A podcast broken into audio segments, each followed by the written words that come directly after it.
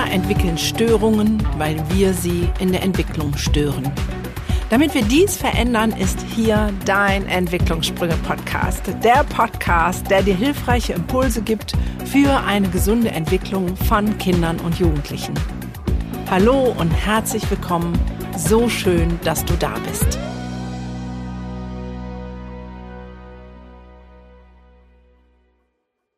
Hallo und herzlich willkommen zu einer neuen Folge und einem neuen spannenden Interviewgast. Ich bin mal wieder selber sehr gespannt, weil ich die junge Dame noch nicht kenne, aber ihr Ruf ist ihr schon wieder vorausgeeilt und deswegen freue ich mich ganz besonders, liebe Caroline, dass du dir heute Zeit nimmst, um mit mir ein bisschen zu plaudern.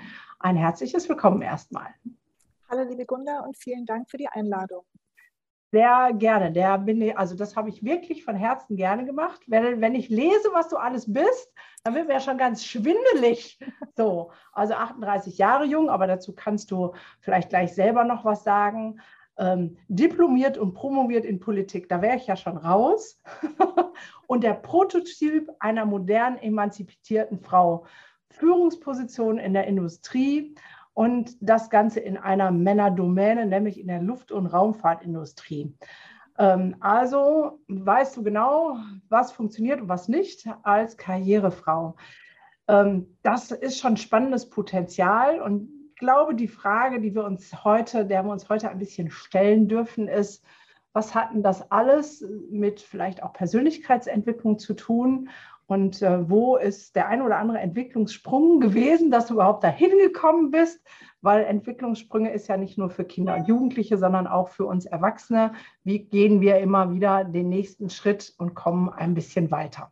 Aber bevor wir da einsteigen ins Thema, Sag doch noch mal ein paar Sätze zu dir selber. Also wenn man jetzt, äh, wenn ihr das Video seht, also bei YouTube guckt, dann seht ihr einen wunderschönen Hintergrund. Das sieht aus nach einer luftdurchfluteten Wohnung mitten im Grünen, aber vielleicht ist es ja auch das oberste Etage eines Hochhaus und gleich laufen da zwei Hausschweine durch die Gegend. Also, wer bist du? Wo wohnst du? Was machst du?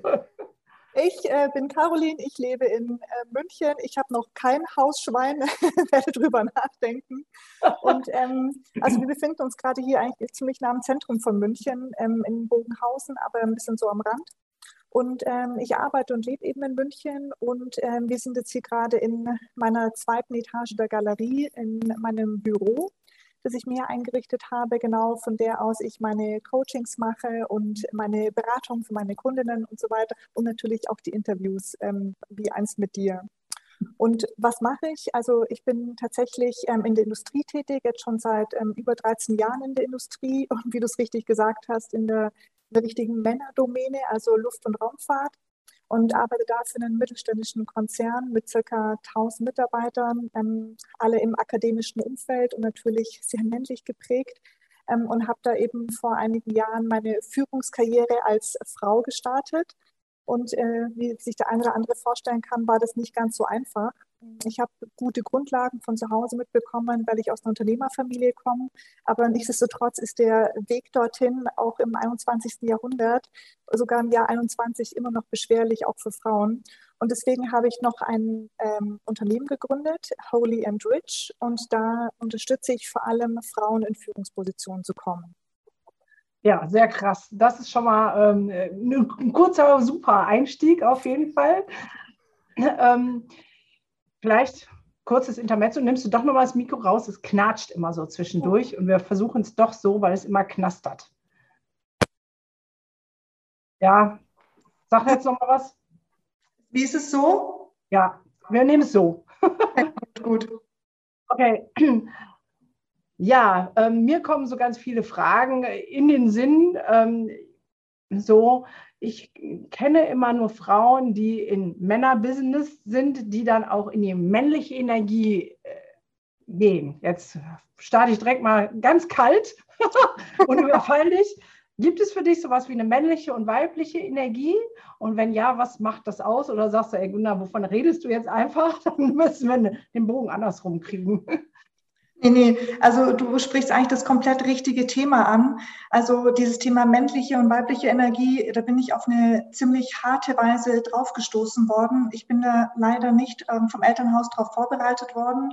In anderen Kontinenten ist es hier anders. Da führt man gerade Frauen in dieses Frausein und die weibliche Energie ja ganz anders ein. Aber hier ähm, Mitteleuropa und die westliche Welt hat es ja nicht mehr so sehr.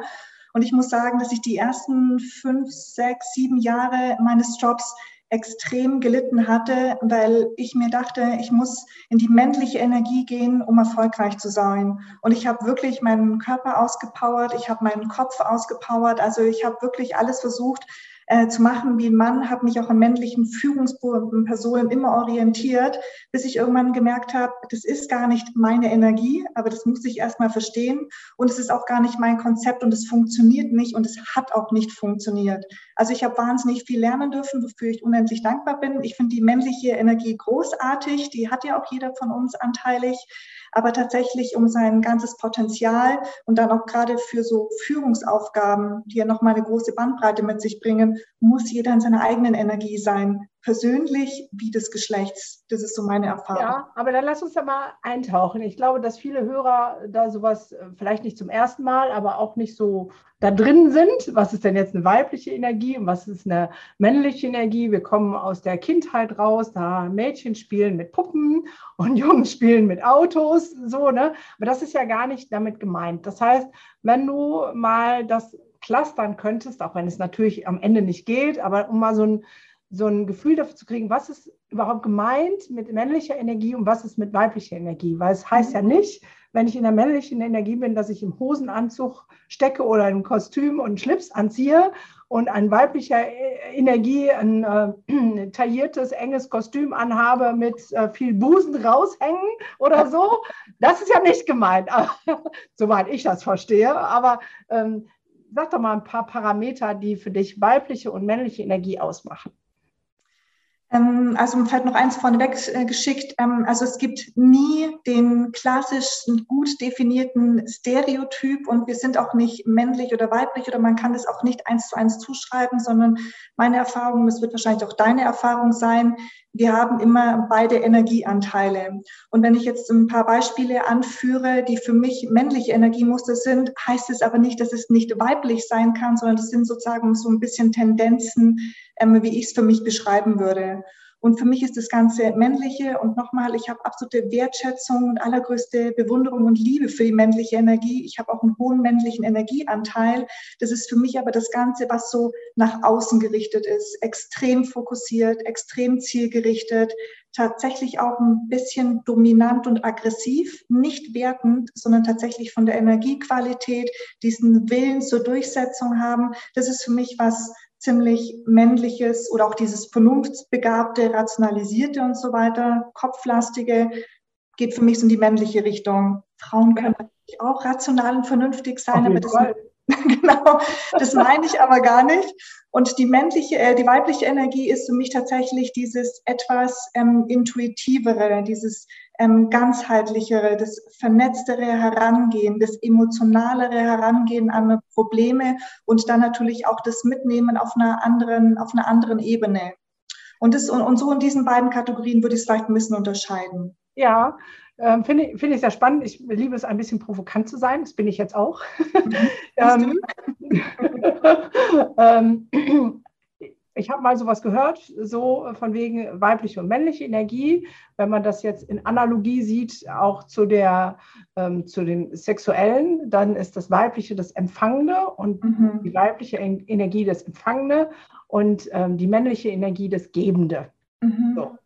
Ähm, und daraus entsteht meines Erachtens ganz viel Komisches im Kopf, ja, weil das dann wieder assoziiert, ich muss ähm, als Frau auf dem Sofa sitzen und warten, bis ich dran bin.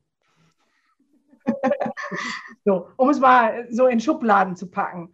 Ähm, würdest du das teilen mit der gebenden und der ähm, sozusagen empfangenen Energie? Und was heißt das denn dann, wenn man nicht auf dem Sofa sitzt? Also wie würde sich das im Alltag dann bemerkbar machen? Wie lebst du das im Business? Also das, was du ansprichst mit der empfangenen und der gebenden Energie, das teile ich zu 100 Prozent. Also sehe ich ganz genauso. Und das ist aber eine Sache, die kann man jemandem rational schwer nahebringen. Das ist etwas, wofür man mal den Raum aufmachen muss, dass man einfach mal da sein lassen können muss, ähm, was das überhaupt bedeutet. Und wenn man das assoziiert mit diesem Prinzessinnen oder Cinderella oder Schneewittchen-Effekt, ich meine, diese ganzen Märchen tendieren ja dazu zu sagen, warte, bis der Retter kommt, der Prinz kommt und dir diese Welt offenbart und das Glück klopft schon an deine Tür und äh, du musst nur darauf warten und es empfangen. Ich glaube, das ist was gesellschaftlich, soziokulturelles und nichts, was tatsächlich mit der Energiequalität zu tun hat. Und wenn wir jetzt mal so ins Business schauen, wenn wir so in Karrieren schauen, wenn wir also an Erfolgsstufen denken, dann ist ja Karriereerfolg, Führung, ein hohes Gehalt nichts, was du sozusagen dir vornimmst und sagst, ich empfange jetzt mal und zack ist es da, sondern empfangen hat ja auch etwas zu tun mit einer Befruchtung. Also es muss erstmal ein Gedanke da sein, der bestimmten Impuls bekommt, damit er überhaupt befruchtet werden kann, damit da Leben entstehen kann. Und dann muss da auch so ein gewisser Austragungsprozess da sein. Also Empfangen geht nicht von sozusagen Same-Day-Delivery bei Amazon, sondern Empfangen. Wäre schön, wenn, genau, manchmal wünsche Nein, ich das wäre schrecklich. Wir brauchen die Vorbereitungszeit. Aber was man natürlich auch sagen muss, ähm, wir sind ja alle Menschen, die von sich selber, ja, je, je jünger wir sind, relativ wenig verstehen und wahrnehmen. Und erst mit zunehmendem Alter und mit zunehmender Persönlichkeitsentwicklung offenbaren sich ja immer mehr Anteile von uns. Und dieses Stück für Stück, die, ich sag mal, die Zwiebelschalen runternehmen und zum Kern kommen, das ist sozusagen dieser Empfangensprozess, bei sich selber ankommen und die Dinge, die für einen bereit sind und die für einen gut sind, auch annehmen zu dürfen. Und da geht eben ganz starker innerer Prozess los. Also für Frauen ist sozusagen das nach innen gehen und nach innen hineinhorchen, die eigenen Bedürfnisse wahrnehmen, den Weg finden, die Persönlichkeit ähm, entdecken. Das hat alles mit diesem Empfangen zu tun, meines Erachtens. Ja, auf, auf jeden Fall, auf jeden Fall. Und das, was du vorhin äh, vorher sagtest, die äh, weibliche Energie ist mehr, Entschuldigung, das intuitive und vernetzt Denken. Ähm, und ich glaube, aus der Synchronisität wird es halt gut. Also wenn ich jetzt mal, ich finde immer die Analogie Familie zu Firma sehr cool, weil eigentlich kann man das eins zu eins ähm, übertragen. Wenn man jetzt mal Frauen sieht, die sind ja unfassbar vernetzt und es ist, sie haben alle ein Stück männliche Energie, weil sonst würden sie ja nicht so durchsetzungsstark alles managen. Also jede Mutter ist eine Managerin. Ne? Haushalt, äh, Schule, Kinder, eigenen Beruf, äh, Wäsche, Freunde, Sozialkontakte, haben die ja alles unter einem Hut. Also das mhm. heißt, da ist ganz viel männliche Energie, die sagt straight die Dinge abgeben und trotzdem dieses intuitive, ähm, empfangende Offensein überhaupt für das alles. Oder kann man das so nicht vergleichen? Ähm, ich habe ein spannendes Buch gelesen vor, ich glaube schon ein Jahr jetzt her, von Roy Baumeister und er hat eine interessante Frage gestellt mit dem Buchtitel und der heißt, wozu sind Männer eigentlich noch gut? Und das ist sozusagen was, ähm, was, was, das war erstmal so ein bisschen befremdlich, weil man genau, was du gerade eben sagst, Frauen sind ich habe vor kurzem auch ein Interview dazu gegeben. Ich finde Frauen großartig, gerade wenn sie Mütter sind und im Job. Also wenn ich sehe, was die leisten, also in ihrem Job einen Perfektionismus an Tag legen, ihre Familie organisieren und managen und wirklich ständig dieses 24-7-Ding durchrennt und nicht irgendwie ähm, neun bis fünf oder sowas. Das ist schon eine unglaubliche Leistung und ich mag die Organisiertheit von Müttern. Und was ich vor allem auch sehr schätze, da hatte ich vor kurzem auch ein Gespräch mit einem ähm, Kollegen bei einem großen Unternehmen, der gesagt hat, er möchte seine Frau gerne gar nicht mehr mitnehmen zu irgendwelchen Abendveranstaltungen, weil die immer gefragt wird, und was machen Sie so? Und dann sagt sie so, ja, ich ziehe drei Kinder groß und bin zu Hause. Und sie sagt, das ist immer so peinlich, weil sie halt sagt, ich habe keinen richtigen Job und so weiter. Und ich muss sagen, ich liebe auch diese Mütter, die tatsächlich ihre Erziehungsaufgabe wahrnehmen, weil ich kann nur sagen, bei jedem, mit dem ich einstelle meiner Firma und mit dem ich arbeite, mit dem gehe ich Mittagessen, guck, ist der fachlich in Ordnung und hat der Manieren und Anstand von zu Hause mitbekommen. Und dieser Wert, also das, was Mütter in dem Bezug leisten, auf der einen Seite fachlich in ihrem Job, aber eben auch diese ganze gesellschaftliche Verantwortung, wir würdigen und schätzen das viel zu wenig. Und dass diese Qualitäten, die die zu Hause natürlich ausleben und mitbringen, und da ist hoffentlich auch viel in Ordnung, und das tragen die mit in eine Firma oder in die Arbeit hinein, das ist so ein Segen für die Wirtschaft und die Gesellschaft. Also das möchte ich einfach mal hier in dem Punkt so anerkennen, dass, ja. das, dass mir das immer wieder Respekt abbringt und auf der anderen Seite muss ich aber auch sagen, eben gerade durch dieses Buch initiiert, habe ich ein neues Bewusstsein und auch einen neuen Blick dafür bekommen, dass man diese beiden Pole, das männliche und das weibliche, für eine Gesellschaft oder auch für die Wirtschaft und die Arbeit nicht ausspielen kann.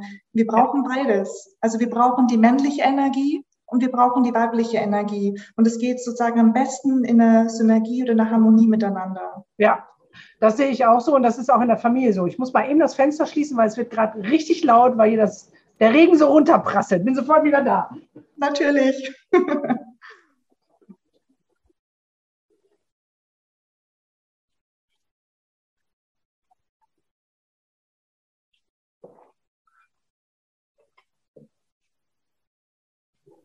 So, da bin ich wieder.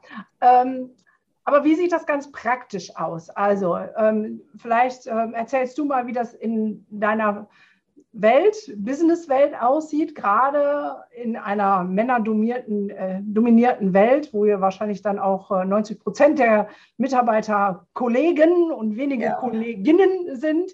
Ähm, lass das doch mal praktisch werden und wir versuchen dann mal den Transfer. Was heißt das denn für Familie? Weil ich finde das sehr mhm. spannend, das immer ein bisschen ähm, im Vergleich zu setzen. Mhm.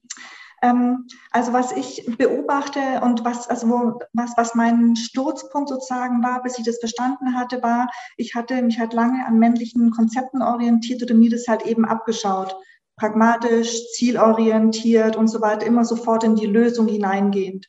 Und ich habe dann aber bei ganz vielen Projekten, die ich am Anfang gemacht habe, als ich eingestiegen bin in die Firma und meine erste Berufserfahrung gesammelt habe, habe ich mir oft gedacht, irgendwie, keine Ahnung, geht es hier alles ganz schön schnell und irgendwie ähm, sofort auf die Lösung zu springen, ist also halt natürlich schon hilfreich, wenn man schnell zu einer Lösung kommen möchte.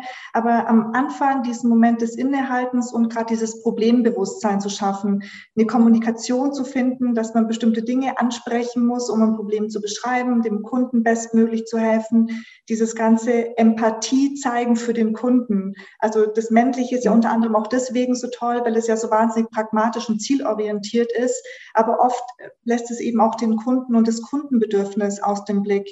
Und dann da tatsächlich die weibliche Perspektive mit einzubringen und zu sagen, hey, was braucht es gegenüber eigentlich? Ähm, überfordern wir das, unterfordern wir das, treffen wir seine Bedürfnisse? Das kann man als Frau ein bisschen leichter als eben ein Mann und man ist dann trotzdem fokussiert und trotzdem sehr effektiv, wenn man eben auf das hinarbeitet, was der andere halt braucht. Dazu gehört eine gewisse Kommunikationsfähigkeit, weil viele Männer sind diese Sprache und diesen Ansatz nicht gewöhnt, dass man das vielleicht mal anders macht. Wie war das denn bei dir, als der Switch kam? Weil zuerst sagst du, warst du ja genauso, bist mhm. äh, reingesprungen, alles klar, hier Problem, da Lösung. Mhm. Und als du das dann für dich erkannt hast und das geändert hast, wie war dann denn die Reaktion? Weil dann kann ich mir vorstellen, dass die erstmal sagen, was ist denn jetzt mit der los? was hat die denn jetzt für ein, für ein Problem. Das ist etwas, also man, man ist ja nicht am Anfang so, dann wechselt man, äh, am nächsten Tag steht man auf und sagt, man ist anders. Genau, es ist kein so ein radikaler, krasser ähm, ähm, Bruch gewesen, aber es ist etwas gewesen, was erstmal bei mir selber angefangen hat. Also ich habe mir, ich habe mich ganz oft selber in Situationen unwohl gefühlt, weil ich versucht habe, etwas zu sein, etwas zu machen, was mir nicht entspricht. Also das war das Erste, was ich gemerkt habe. Den anderen, meinen männlichen Kollegen, ist es gar nicht so aufgefallen, weil, mein Gott, entweder macht sie mit oder sie macht nicht mit, so nach dem Motto. Ja. So. Und als ich dann angefangen hatte, tatsächlich mir ein Bewusstsein dafür zu schaffen und mehr in mich hineinzugehen und mein, also mehr zu mir zu stehen, zu meiner intuitiven Art, weil ich wusste, meine Fähigkeiten sind auf jeden Fall wettbewerbsfähig. Ich bin bestens ausgebildet. Ich weiß, dass das, was ich machen muss, dass ich das definitiv kann. Ich will es nur auf eine andere Art und Weise machen. Das hat dann bei den anderen dann schon so hin und wieder zu so einem Aha-Moment geführt, weil ich die natürlich aus ihrer Welt ein Stück weit rausgerissen habe. Also gesagt habe, hier, meine Kollegen, ich glaube, wir äh, schießen gerade am Ziel vorbei, weil das ist nicht das, was der Kunde braucht und so weiter. Und dann kommt natürlich schon dieses etwas Naserümpfenden, woher will sie wissen, was der Kunde braucht. Aber dieses Empathisieren und auch gerade die Sprache des, des Kunden sprechen, die ja oft eine andere ist als unsere Lösungsorientierung, das hat dann irgendwann schon sehr viel Wertschätzung ähm, erfahren bei den männlichen Kollegen auch, weil die effektiver ihre Energie und ihren Einsatz einsetzen konnten. Ja. Ja, finde ich total spannend und ich äh, habe schon so im Kopf die Analogie, wenn ich jetzt Familiensysteme nehme, mhm. äh, mal als System, da ist es ja im Prinzip genauso. Ne? Die Mütter sind eher vom Herzen her und in der Empathie bei den Kindern und merken, da braucht es was. Und ähm, die Männer sind eher bei dem, ja, ja, er hat jetzt eine 6 geschrieben, da muss die Lösung her, der kriegt jetzt Nachhilfe. Ähm, ohne vielleicht das große Drumherum zu be betrachten, ist jetzt Nachhilfe wirklich die Lösung oder vielleicht braucht es halt was ganz anderes. So. Und ich finde aber auch den Prozess spannend, dass du beschreibst, es fängt erstmal bei mir an, dieses, ach, irgendwas fühlt sich nicht gut an. Also ich nenne es das gute alte Bauchgefühl, mhm. dem wieder zu trauen. Hast du denn da Tipps, Hinweise zu sagen, wie kommt man denn dahin? Wie kommt man, wenn man das verbuddelt hat, wenn wieder an sein Bauchgefühl dran? Und wie lernt man das vielleicht wieder wahrzunehmen und darauf zu hören? Also ähm, wenn ich so in meine persönliche Geschichte hineinschaue, in die Geschichte der ähm, Damen, die ich coachen darf, ähm, in die Geschichte meiner Mitarbeiter und viele Kolleginnen, dann habe ich leider nur eine einzige Antwort und die ist tatsächlich Schmerz. Also wir selber, wo wir alle vernunftbegabte und intelligente Wesen sind, ähm, schaffen es nicht, ähm, diesen, also dieses Wahrnehmen und dieses frühzeitige Signale wahrnehmen ähm, zu erkennen und umzusetzen, sondern in der Regel hören wir wieder auf unser Bauchgefühl, wenn das System richtig ähm, bricht und wirklich auseinanderfällt. Und diese, genau, und das ist halt tatsächlich die, das Alarmzeichen, ähm, wenn das so weit ist, dass du innere Widerstände hast, dass du traurig bist, ähm, depressive Zustände und so weiter. Das ist der Hinweis, ähm, liebe Intuition, äh, ich möchte gerne wieder gehört werden. Ja, finde ich gerade sehr spannend, weil ähm, der letzte Podcast, den ich aufgenommen habe, ist mit dem Marc, über den wir ja auch mhm. zusammengefunden mhm. haben. Und da sind wir im Prinzip genau an den gleichen Punkt gekommen. Es gibt eigentlich nur zwei Motivationen. Mhm. Weg von Schmerz oder hin zur Freude. Und die größere Motivation, die uns mehr antreibt, was zu tun, ist in der Tat weg von Schmerz. Hin zur Freude ist so punktuell mal fein und schön, aber das ist nicht so durchdringend, dass wir dann wirklich in die Veränderung kommen. Es ist ein bisschen erschütternd, aber ja. Was war denn bei dir der Schmerz? Darf, darf ich fragen, was war bei dir der Schmerz, dass du äh, sagtest, das geht ja. so nicht? Also bei mir war der Schmerz, dass ähm, ich habe einfach, als ich ähm, ich habe studiert, habe promoviert, nebenbei gearbeitet und nachdem ich zu Ende promoviert hatte, habe ich mir gedacht, komm, damit du in dieser Männerwelt zurechtkommst, mache ich noch ein MBA. also habe irgendwie gedacht, was, was ist ein MBA? Also ein MBA in, in Master in Business Administration. Okay. Mhm. Das ist so eine Zusatzausbildung, ja. die man für Executives eben braucht. Genau. Und dachte ich mir, komm, das ziehe ich jetzt bis 35 alles durch, damit ich die ganze Reihe habe. Und ich habe halt in der Woche ähm, 60, 70, 80 Stunden gearbeitet und auch gegen mein System. Und ähm, ich bin ständig über meine eigenen Grenzen weggegangen, körperlich, mental und seelisch. Also ich habe das nicht ernst genommen, sondern ich war halt tatsächlich auf diesem Erfolgspfad. Ich wollte was erreichen, ich wollte meine Ziele erfüllen, ich wollte, dass meine Familie stolz ist auf mich. Das war das, was mich angetrieben hat. Bis ich irgendwann gemerkt habe, erstens als Frau, ich brauche nicht overperformen, ich brauche nicht noch einen fünften Titel, um zu beweisen, dass ich es kann, sondern ähm, meine Ergebnisse sind meine Visitenkarte sozusagen.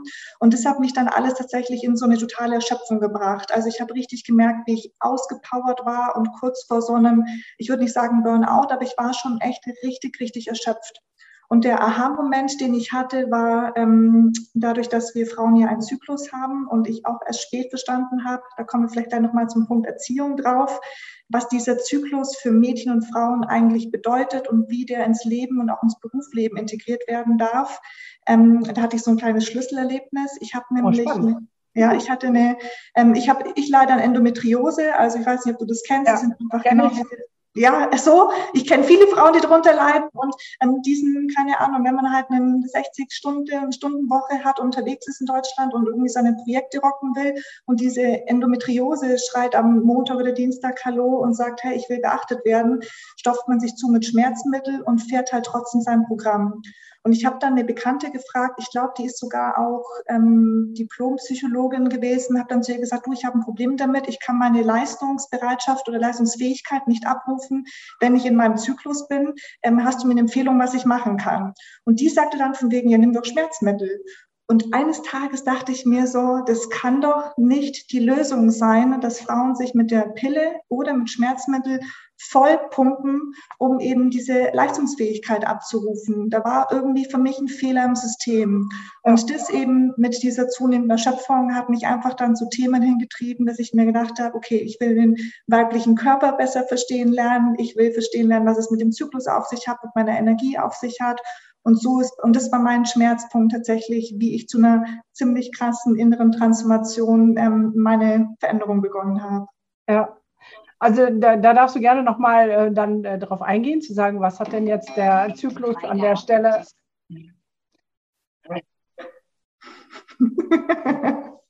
ja, auch das. Ich habe dachte, ich hätte alles losgemacht.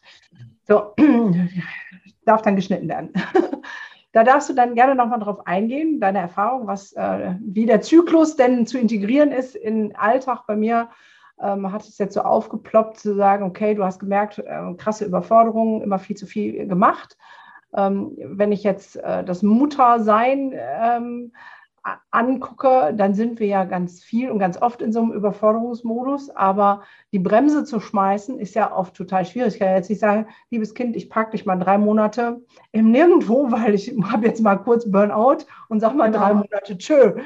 So, ne? Also diese Entscheidungskraft und Fähigkeit, die ich als ähm, Arbeitnehmerin, Geschäftsführerin, wie auch immer Unternehmerin habe, wenn ich keine Familie versorge, die ist ja immer noch eine andere, als wenn ich äh, Familie habe. Absolut. Oder? Ja, ne? Absolut, absolut. Also ich meine, ich habe natürlich den, ich sage jetzt mal, Vorteil, ähm, dass ich ungebunden bin und dass ich keine Kinder habe und dass ich natürlich auf mich Rücksicht nehmen muss. Oder auf, also meine einzige Aufgabe ist, dass ich nach mir schauen kann und äh, darf. Das ist natürlich bei Frauen, die diese Belastung haben mit ein, zwei, drei, vier, fünf Kindern und noch einem Job, ähm, die haben natürlich eine ganz andere ähm, körperliche, mentale Belastung, als ich die jetzt beispielsweise habe. Nichtsdestotrotz ist die Aufgabe die gleiche, weil wir alle haben ein bestimmtes Energielevel. Ähm, Im Judentum heißt es Nefesh, dass du bekommst ein, von Geburt an ein bestimmtes Energieniveau mit, das bis zum Ende deines Lebens reichen muss und auf das müssen wir halt ganz gut aufpassen. Also sowohl Mütter als auch Frauen, ne, die halt berufstätig sind. Wenn wir ständig über unsere Grenzen hinausgehen, belasten wir unser System und natürlich auch verkürzen unser Lebensende. Es ist einfach so. Ja, aber wie, wie ist denn jetzt der Zyklus dann gut? Also was hat der dir gesagt? Wie soll das in deinem Arbeitsalltag, wie auch immer, integriert sein und Raum finden? Nimmst du, nimmst du dir jetzt einen gelben, immer wenn ähm, Zyklus ist und du solche Beschwerden hast, dann sagst okay, ich bin jetzt drei Tage im, nicht da?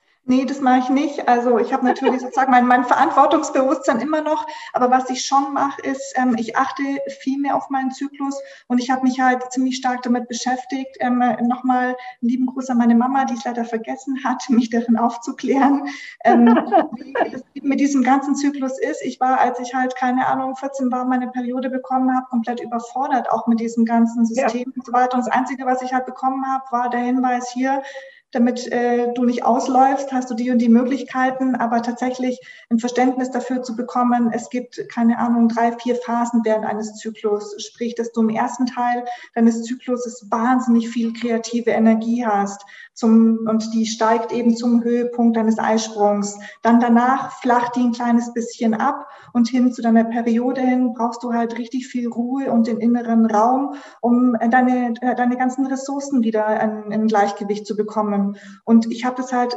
jahrelang nicht gemacht. Ich habe auf diesen, auf diesen Zyklus, auf diese Welle nicht acht gegeben. Und erst als ich das verstanden habe, dass das wichtig ist für meine Leistungsfähigkeit und für, mein, und, ähm, für meinen Job und so weiter, ähm, habe ich angefangen, an den Tagen, kurz bevor meine Periode kommt oder dann, wenn ich sie halt habe, meine mhm. Termine ein bisschen anders zu strukturieren. An dem Wochenende davor, wenn ich weiß, hey, nächste Woche kommen wieder so ein paar Tage, dann mache ich einfach ein bisschen weniger und verausgabe mich nicht schon auch am Wochenende davor. Oder wenn ich es in der Hand habe, ein paar Termine zu schieben und so weiter, vielleicht fange ich ein bisschen später früher an oder ich komme ein bisschen früher. Oder ich habe manchmal Tage, da habe ich zehn, zwölf Termine, dann mache ich halt an solchen Tagen nur drei oder vier. Also tatsächlich ähm, sich in den Tagen die Ruhe zu gönnen und ein bisschen langsamer zu machen. Frauen holen das alles wieder auf, wenn sie in ihrer ersten Zyklushälfte sind und diese ganze kreative Energie wieder aktivieren können. Deswegen, in, als ich angefangen habe, tatsächlich so auf meinen Körper zu achten, bin ich viel ausgeglichener und natürlich auch leistungsfähiger geworden. Ja, ja, krass. Also kann ich mir vorstellen. Und ich meine, das können ja auch Mütter ähm, sozusagen das anpassen und sagen, okay, das ist die Leistungsphase oder auch die Kreativitätsphase. Da kann ich mit meinem Kind basteln und ich weiß nicht was. Und an anderen Phasen schraube ich mich eher zurück und mache nicht so viel Außentermine äh, mit äh, tausend Müttern oder gehe zur, ne? kann man durchaus planen. Ich habe gerade überlegt, also ich habe selber unter Endometriose, schweres Wort, gelitten. ähm, und da ich ja schon ein paar Tage älter bin, ähm, gab es dann irgendwann einen Räumungsverkauf, so nenne ich das immer.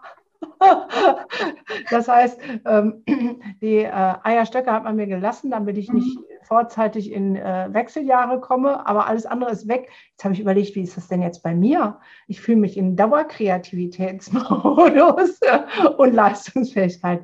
Hm, spannende Frage. Vielleicht darf ich dir da einen Tipp geben. Und zwar, ähm, du hast bestimmt ähm, C.G. Jung und die Archetypen, die hat er ja zu Männern und Frauen gemacht. Und es gibt natürlich auch die Archetypen, gerade wenn man so in das Schamanische hineinschaut. Äh, mhm. ich bin jetzt keine Schamane, ich bin Christin, aber ich habe mich natürlich da ein bisschen umgeschaut, was es da eben gibt für uns Frauen. Ja. Und äh, die haben natürlich neben dem Zyklus, den Frauen während der Periode haben, auch nochmal ähm, den, den großen Lebenszyklus der Frau angeschaut. Also Frauen ähm, im Mädchenalter bis zu ihrer ersten Periode sind ja in diesem Jungfrauenstatus oder in diesem Jungfrauenerleben. Dann machen sie das bis zu den Wechseljahren die Erfahrung der Abenteurerin, der Verführerin, der Wilden durch. Das ist sozusagen diese ganze kreative, energetische Arbeit. Und dann kommt an, so mit dem Beginn der, der Wechseljahre nochmal eine dritte Phase, so die Phase der Reifen und Weisen. Und es sind so Sachen, wo ich mir denke, als wenn man in diesen Kategorien ähm, denkt, vor allem auch das Körperliche, aber auch das geistig-mentale annimmt, da kommen schon spannende Sachen auf. Ja, das hört sich sehr spannend an, weil ich würde zwei, Phase 2 und 3 gerade bei mir vereint sehen. Dann bist du vielleicht gerade im Übergang. Wer weiß. Keine Ahnung, aber das Wilde will ich gar nicht verlieren. ja, spannend. Also ich finde es spannend, von welchen äh, Richtungen man überall drauf gucken kann. So. Okay, aber jetzt coachst du Frauen wo drin genau? Das äh, möchte ich nochmal, fand ich spannend. Ähm, also ich habe in meinem Team ähm, natürlich jetzt auch zunehmend Frauen eingestellt, auch sehr gerne Mütter, weil ich genau den Aspekt, den du am Anfang angesprochen hast, bewundernswert und großartig finde, wenn Mütter unheimlich organisiert sind und Frauen bringen, eine, also wie ich es beobachtet habe, eine wahnsinnige Leistungsbereitschaft mit. Deswegen habe ich in mein Team, ähm, das am Anfang nur männlich war, nach und nach Frauen integriert und eingestellt und habe die schon gecoacht und gefördert in eine Richtung, dass die bestimmte Erfahrungen nicht machen mussten, die ich halt gemacht habe, sondern schon in ganz andere Richtung geleitet.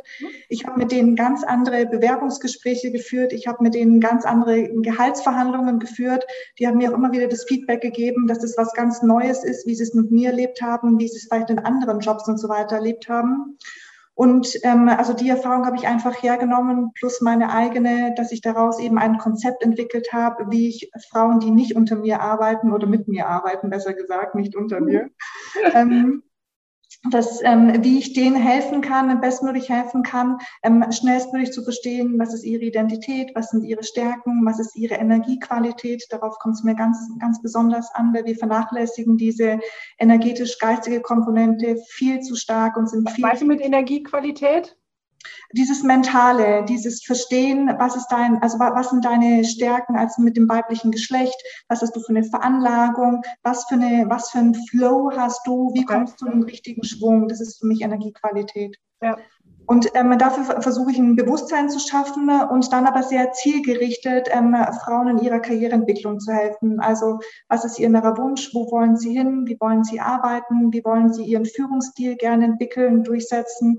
Ich gebe ihnen auch sehr viel Sicherheit für Verhandlungen mit. Also wie führt man schwierige Verhandlungen als Frau, gerade mit einem männlichen Kollegen, egal ob das Verträge Eheverträge oder das Gehalt ist. ist vollkommen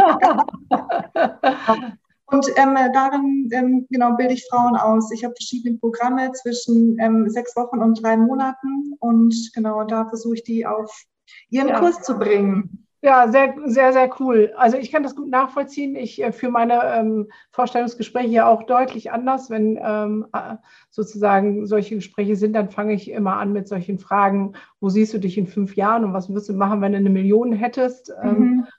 so, und dann sind die ganz verwirrt.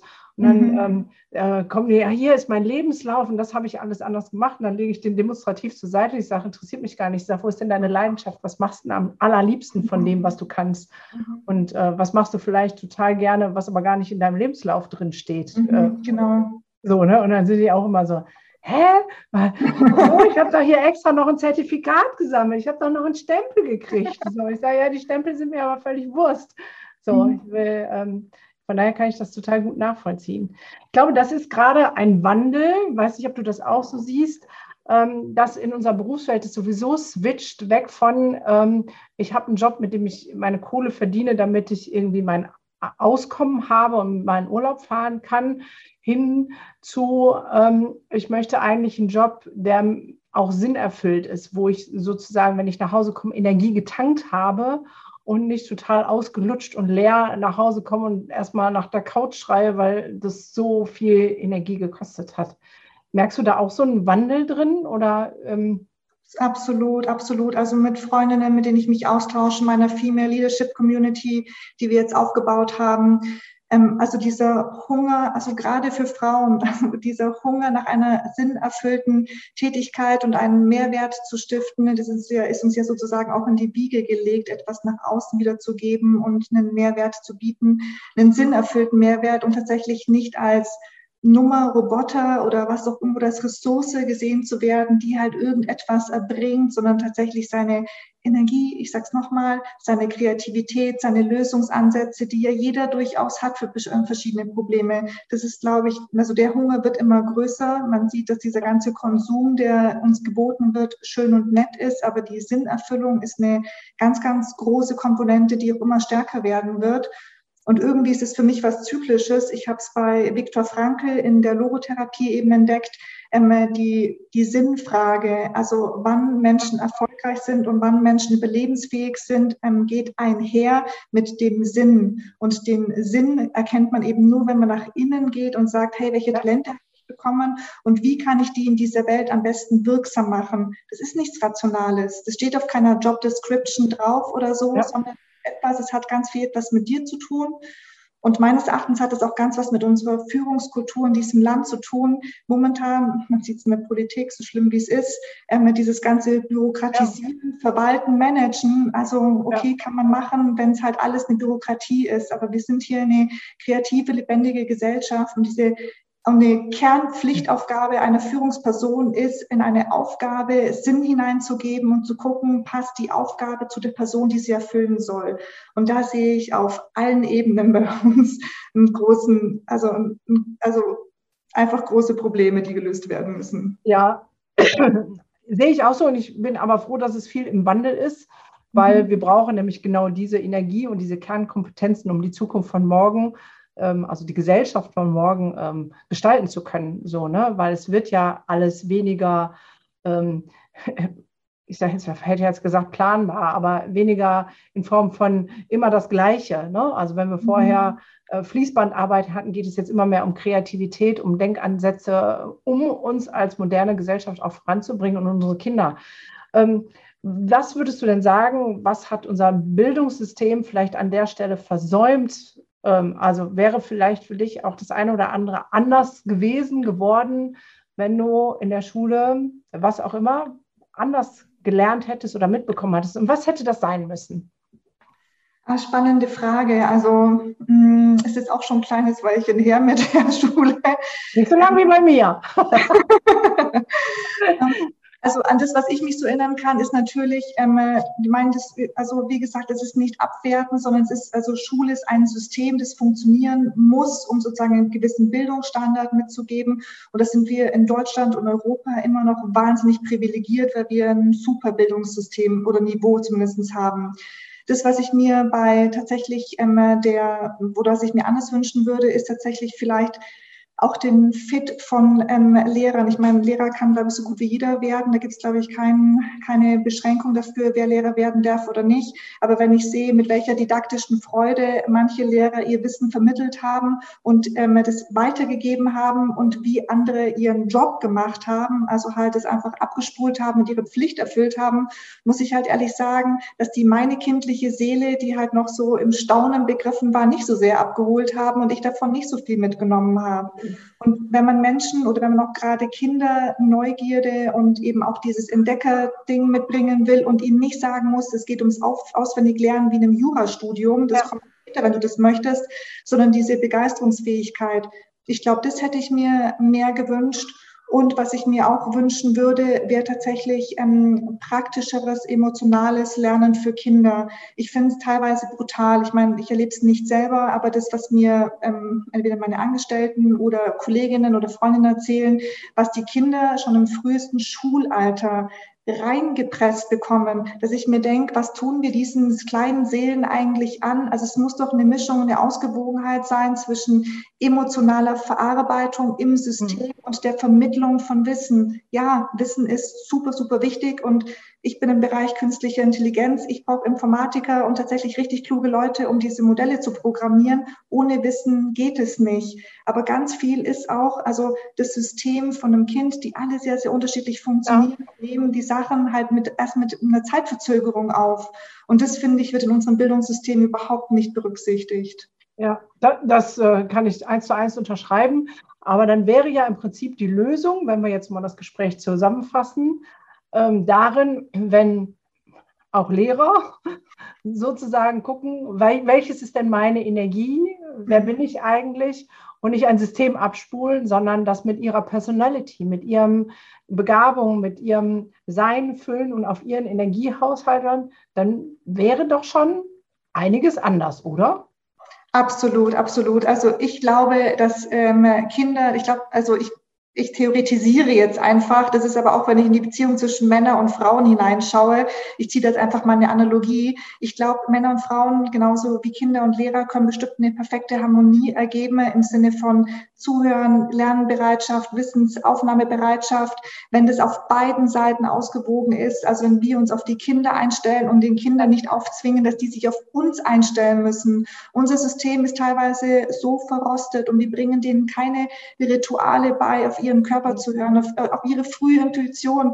Die ganzen Coaches, die ich habe, durch welchen mühsamen Prozess die durchgehen müssen, um wieder zur Intuition zu kommen. Warum bringen wir Lehrern nicht bei, genau diese Kreativitätsquellen, die ja. Kinder haben, einfach äh, zu integrieren in den Alltag, in den Unterricht? Das muss doch alles möglich sein. Es sind ja keine großen, keine ja, großen.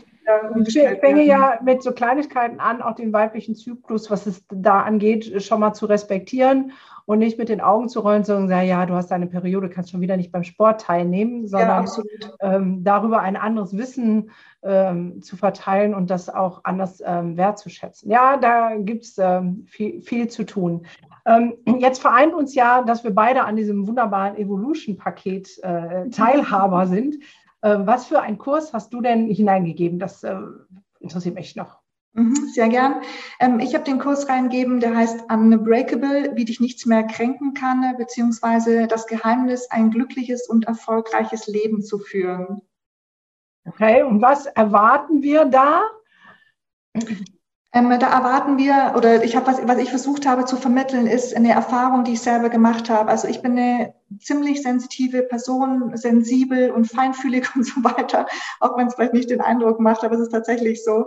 Und ich muss sagen, dass ich in vielen Situationen, entweder in Partnerschaften oder tatsächlich auch im Beruf, unheimlich gelitten habe, weil ich sehr viele Dinge A persönlich genommen habe.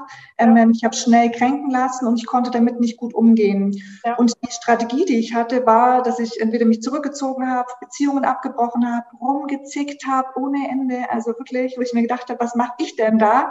Und erst als ich verstanden habe, dass dieses, ähm, was mir viele dann gesagt haben, Freunde, Familie und so weiter, sei doch mal gelassen, das kann man nicht per Knopfdruck sozusagen ähm, programmieren, sondern das ist wieder nach innen gehen ähm, und dann äh, zwei, drei Stellschrauben nachstellen und die haben einfach was mit einer Erkenntnis zu tun. Wenn man Dinge besser versteht, kann man, äh, weiß man auch, wie man darauf reagiert. Und deswegen habe ich es in meinem Kurs einfach mal die Basics gepackt. Was sind Kränkungen? Wen betreffen Kränkungen? Wie wirken Kränkungen? Und ich habe eine kleine Anleitung dazu gegeben, wie man Kränkungen in seinem, also wie man die erstmal verarbeiten kann für sich und wie man mit Kränkungen, die in allen möglichen Situationen vorkommen, wie man damit besser umgehen kann. Und genau, das ist meines Erachtens die Grundvoraussetzung dafür, dass man eben ein glückliches und erfolgreiches Leben führen kann. Sehr cool. Ja, also noch gibt es äh, das Evolution-Paket zu kaufen, zumindest jetzt, wenn der Podcast hochkommt. Also dann äh, nichts wie ran an den Speck, weil normal, ähm, glaube ich, liegt das auch bei dir, wenn du so ein Coaching machst, in einer anderen Preiskategorie. Allerdings, ja. Als das der Kurs jetzt kostet. Ja, finde ich ähm, mega cool. Also das gerade das mit Kränkung, ich glaube, uns Frauen betrifft das alle, dass wir mhm. ziemlich schnell an vielen Stellen so denken, ah, oh, also das erlebe ich auch immer wieder, der hat mich gemeint und dann geht die ganze Gedankenmaschine los. Ähm, und je mehr wir darüber denken, ganz intuitiv und schnell, umso mehr fühlen wir und dann ähm, dreht sich das ganze Ding im Kreis. Und äh, da ist doch diese, diese wunderbare Geschichte, ähm, wo der Mann losziehen will zum Nachbarn Hammerlein. Kennst du die? Nee, erzähl mal. Also ich weiß nicht, ob sie ganz hinkriege, aber ein äh, Mann sitzt zu Hause und sagt, können wir auch austauschen, das ist eine Frau, ist wurscht, ne? Mhm. Äh, sagt, oh, ich will ein Bild aufhängen, ah, ich habe gar keinen Hammer, ich gehe rüber zum Nachbarn. Mhm. So, dann guckt er auf die Uhr, aber es ist schon 8 Uhr, der ist bestimmt pissig. Und dann fängt so diese ganze Gedanken, was man so alles, was der, wie der reagieren könnte und was der alles sagen könnte. Und dann muss er im Keller gehen und vielleicht hat er da den Hammer und dann ist er schon noch mehr genervt. Und letztes Mal hat er mich schon so blöd angeguckt, als ich ihn gegrüßt habe. Eigentlich ist es sowieso ein Arschloch, weil der grüßt ja sowieso nie. Und überhaupt, wenn ich darüber weiter nachdenke, also es geht so, ne, es fängt bei einem an und macht so eine Kettenreaktion, dass man sich selber im Kopf das so schlecht redet. Und in dieser Geschichte ist es dann so, dass er dann auf dem Weg zum Nachbarn diese ganzen Gedanken hat, bei den Nachbarn schellt und der macht die Tür auf, ganz freundlich und der brüllt ihn nur an, behalt doch deinen blöden Hammer, du Wichser. Ich kenne die Geschichte, ja. So, ne? Wo ich denke, ja, genau das ist das. Wir müssen halt da im Kopf unsere Gedanken unterbrechen, weil er hat ja gar keine Chance, den Hammer auszuleihen. So. Dazu habe ich noch zwei Anmerkungen. Und zwar, ähm, ich beschreibe das in meinem Kurs und vor allem auch im Workbook dabei nochmal ganz deutlich. Ähm, erstens, ähm, es gibt natürlich auch, was man wissen muss, ähm, also Kränkungen haben was mit den eigenen inneren Defiziten zu tun, aber auch mit anderen. Und Kränkungen können auch als Machtmittel eingesetzt werden. Also man muss schon also auch gut differenzieren, ist, war das jetzt etwas, was mir bewusst wehtun sollte oder bin ich hier gerade diejenige, die ein Problem mit etwas hat? Da gibt es zwei Ansätze dazu. Und Kränkungen sind ein extrem komplexer Prozess. Es sind, also da, da passiert innerhalb von Sekunden schnelle sechs, sieben Stufen, die bei uns ablaufen. Und das Wichtige, was dabei ist zu verstehen, dass es äh, zwei Arten von Gefühlen gibt. Einmal die echten Gefühle, die verletzt und getriggert werden. Und das zweite sind die Ersatzgefühle, die wir nach außen projizieren. Und wenn wir, und das ist meine große Hoffnung, lernen, vor allem durch den Kurs, an die echten Gefühle heranzukommen und da mehr zu integrieren, souveräner zu werden, mental stärker zu werden, das ist eigentlich das Geschenk, das in dem Kurs für jeden drin liegt, wieder ein bisschen mehr zu integrieren. Ja, sehr spannend, weil du sagst das Gleiche wie ich, nur mit anderen Worten. Äh, ich, ich nenne das ähm, die Emotionszwiebel oder jedes Aha. Verhalten hat seinen guten Grund. Also in der Mitte steht mein Bedürfnis. Mhm. Es wird verletzt, ich bin enttäuscht ähm, oder sogar traurig. Dann kommt vielleicht eine Anforderung dazu. Dann kippt die Traurigkeit in, in Wut um und äh, mein Gegenüber, also gerade bei Kindern, ne, ist da, dann sagt der Lehrer so, und jetzt schreibst du doch mal auf. Und dann sitzt der Schüler da sagt, nee, kannst vergessen, ich mache überhaupt nie wieder irgendwelche Hausaufgaben. So, ne? mhm. ne? Also das ist dann die Absage an das, was ich eigentlich möchte. Der Lehrer nimmt nur die Absage wahr, sagt mhm. so, dieses Kind geht in Boykott und macht nichts mehr mit. Aber darunter steht eigentlich, dass vorher vielleicht ein Beziehungsangebot nicht gemacht wurde, ja, wo es ja. Aufgezeigt hat und nicht gesehen wurde und darüber traurig war und in dieser Spirale noch festhängt das ist das ursprüngliche, wie du das in deinen Vokabeln wäre das das ursprüngliche Gefühl. Und ähm, in der Interaktion hat sich dann das Gefühl, was nach außen kommt, draufgesetzt. Und das ist das, was das Gegenüber dann kriegt, was dann aber meistens dazu führt, dass es weiter eskaliert. Ja, und weißt du, was toll ist mit dem, was du gerade gesagt hast, weil du das Beispiel mit einem Kind gemacht hast? Ähm, ähm, wir dürfen verstehen lernen, dass äh, Kränkungen oder ähm, also wir, wir schaufeln eine Kränkungsleiche nach der anderen in unserem, in unserem Seelenkeller. Und es beginnt bereits im Kindesalter. Also bereits im kind haben, Kindesalter haben wir die ersten Verletzungen. Die werden als Kränkungsleiche bei uns in der Seele abgespeichert. Und wir als Erwachsenen tun uns dann so wahnsinnig schwer, um ewig lang zu rekonstruieren, was denn da vorgefallen ist und es wieder aufzulösen. Und je früher Eltern tatsächlich auch in diesen Prozess mit einsteigen, ich kenne so viele, die Persönlichkeitsentwicklung machen und machen das für sich und so weiter und geben ihr ganz tolles Wissen gar nicht an ihre Kinder weiter. Das können Lehrer, das können Eltern machen. Tatsächlich auch bei so einem Thema mit den Kränkungen zu sagen, hey, damit dein Keller nicht irgendwann randvoll wird und du irgendwann explodierst, gebe ich dir das, was ich gelernt habe und Wissen habe, gerne weiter. Ja. Und ja, das trifft den Kern. Ich sage ja immer, Persönlichkeitsentwicklung ist toll, aber da wird immer so gesagt, ah, damit du reich wirst oder damit du durchstarten kannst und das ist dein Business und so. Und ich sage immer, sobald du mit Kindern lebst oder arbeitest, ob du jetzt Mutter bist oder Lehrer, bist du verpflichtet zur Persönlichkeitsentwicklung. Mhm dich selber, damit du klar bist, damit du weißt, ist es ein primäres oder ein sekundäres Gefühl, was du da gerade hast, ähm, was da kommt. Und damit du dafür sorgst, jetzt nehme ich wieder dein, dein Wortbeispiel, dass Kinder gar nicht erst so viel Leichen im Keller hat, weil was uns zu diesen sekundären Emotionen führt, ist ja letztendlich der Glaubenssatz, der aus primären Verletzungen sich etabliert hat. Also wenn ich als Kind immer gehört habe, ähm, das schaffst du ja sowieso nicht, bist ja eh dumm wie Dosenbrot. ja? Mhm.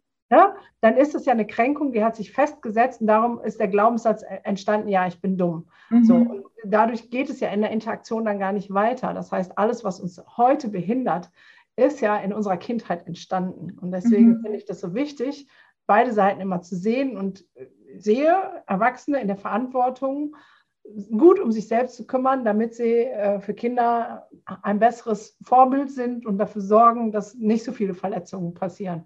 Finde ich schön, dass du das auch so siehst, obwohl du gar nicht ähm, gar keine Kinder hast und da in dem Metier gar nicht unterwegs bist. Das ist sehr spannend.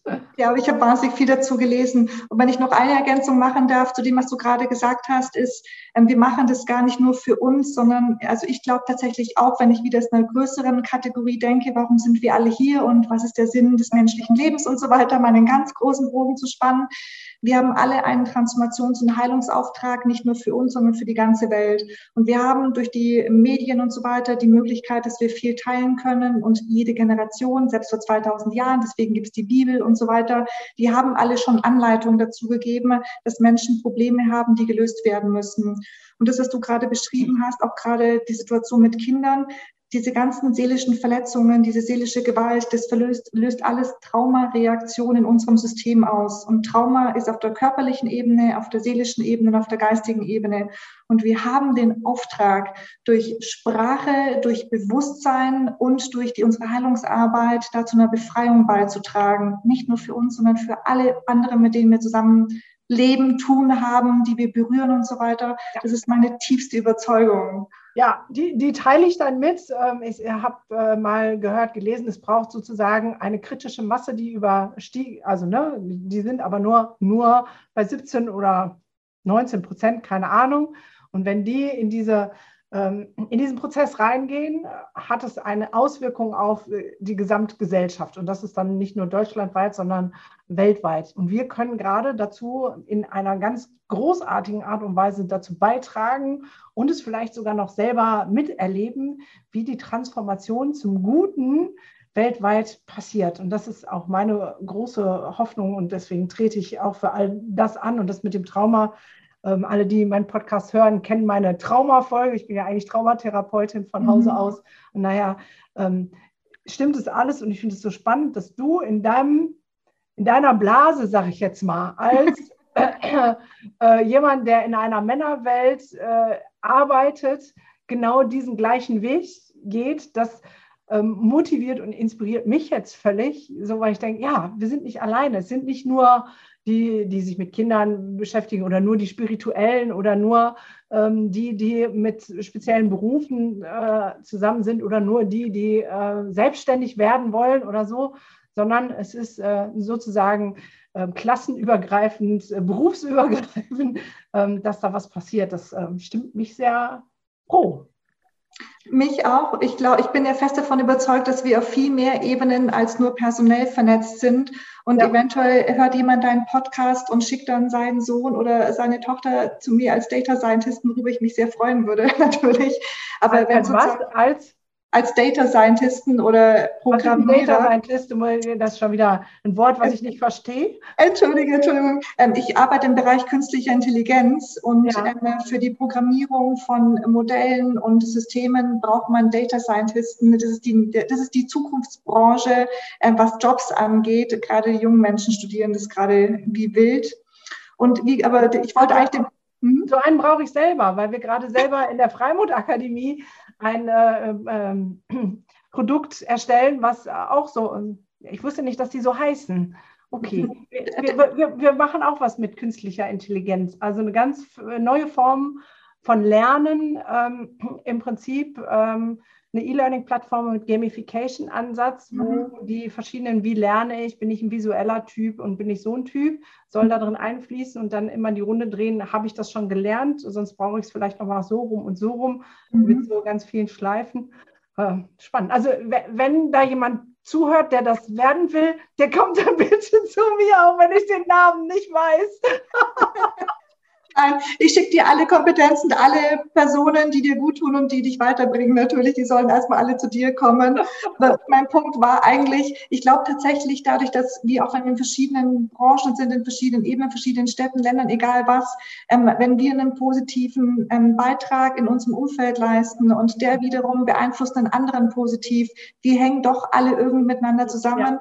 Und es geht darum, insgesamt das ganze Energie- und Transformationsniveau nach oben zu holen. Beginnt mit der Sprache und eben mit unserem Tun und Handeln. Ja, das sehe ich auch so. Das sollte jetzt auch nicht als Konkurrenz äh, rüberkommen, weil ich glaube, es gibt sowieso keine Konkurrenz, weil je mehr das Gleiche tun, umso besser, besser wird es und mhm. so schneller kommen wir ähm, zum Ziel.